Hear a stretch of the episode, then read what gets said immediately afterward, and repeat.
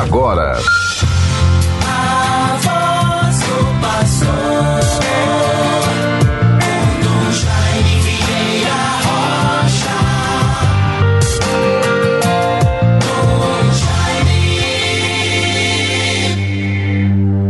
Como os olhos dos servos estão voltados para as mãos de seu Senhor, assim os nossos para o Senhor nosso Deus, até que se compadeça de nós. Tem de piedade de nós, Senhor, tem de piedade de nós. Salmo 122, versículos 2 e 3. Bons ouvintes, todos bons irmãos e irmãs, prossigamos o tempo da quaresma dia 27 de fevereiro de 2023, penúltimo dia deste mês, em plena vivência da Quaresma, que nos prepara de modo tão intenso, tão especial e exclusivo para o grande mistério, a grande festa da Páscoa do Senhor. Caminhando em direção à Páscoa, vejamos, recordemos que Jesus está presente em cada irmão e irmã, especialmente nos que sofrem, nos que passam fome. Vejam, bons ouvintes todos, nesta segunda-feira, penúltimo dia do mês de fevereiro, teremos logo mais no final da tarde, às 17h30, missa de abertura do semestre no nosso seminário de São Pedro. A abertura do ano letivo deste semestre, primeiro semestre de 2023. Também teremos outras atividades voltadas para questões administrativas e institucionais na vida da nossa igreja. Guardemos bem a palavra de Deus para nós. Também a mensagem do Papa Francisco para esta ascese quaresmal.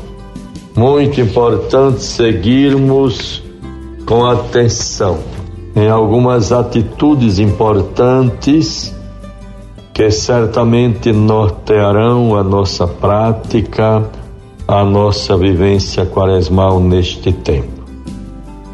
O Papa, apresentando alguns caminhos ascéticos, nos diz, entre algumas metas, a primeira diz respeito à ordem que Deus Pai dirige aos discípulos no Tabor, enquanto estão a contemplar Jesus transfigurado. A voz da nuvem diz: Escutai-o, conforme Mateus 17:5. Escutai-o. Este é o meu filho amado. Assim, a primeira indicação é muito clara. Escutar Jesus. A quaresma é tempo de graça na medida em que nos pusermos à escuta dele que nos fala. Como nos fala ele? Antes de mais nada, na palavra de Deus que a Igreja nos oferece na liturgia. Não a deixemos cair em saco roto, senão podermos participar sempre da missa, ao menos leiamos as leituras bíblicas de cada dia, valendo-nos até mesmo da ajuda da internet. E a outra atitude tão importante que Jesus nos apresenta, não nos deixarmos conduzir por uma prática fechada, Vejam bem, não refugiar-se numa religiosidade feita de acontecimentos extraordinários, de sugestivas experiências, levados pelo medo de encarar a realidade com as suas fadigas diárias, as suas durezas e contradições.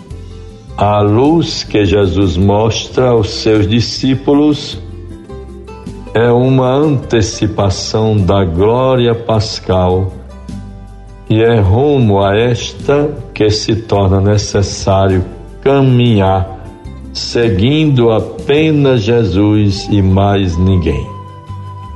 Vejam como isto é importante, meus irmãos. E é bom lembrar, num resumo muito forte, interpelativo para nós, a vivência da nossa fé, o nosso testemunho cristão deve buscar sempre aquilo que é o extraordinário. Fazer o que nos fazem, compensar o que recebemos de alguém, retribuir, não há nada de novidade. Lembremos-nos daquela recomendação do Evangelho se a vossa justiça não exceder a dos escribas e fariseus, não entrareis no reino dos céus. E o que vai distinguir a nossa atitude, a nossa conversão, é a extraordinariedade.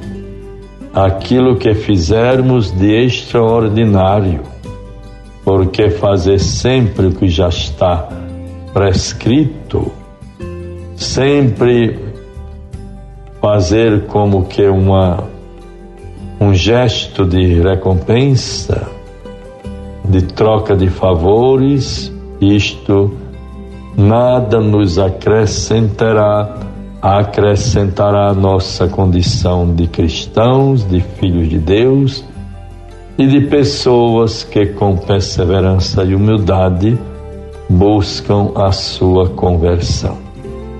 Procuremos descobrir o que é o gesto extraordinário que nós podemos fazer em relação ao nosso próximo, sobretudo neste tempo da Quaresma. Que Deus sempre nos favoreça. Vejamos, bons ouvintes, ainda algumas referências muito práticas que resumem a nossa confiança no Deus da vida. Vejam, julga teu próximo conforme a justiça. Ó Senhor, vossas palavras são espírito e vida. E ainda, do Evangelho, todas as vezes que fizestes isso, a um dos menores de meus irmãos, foi a mim que o fizeste. Estejamos bem atentos para esta prática. Na liturgia de hoje, lemos a parábola do juízo final. Vinde benditos de meu Pai, toma conta do reino, foi preparado para ti. Tive fome, me deste de comer, tive sede, me deste de beber. E assim por diante.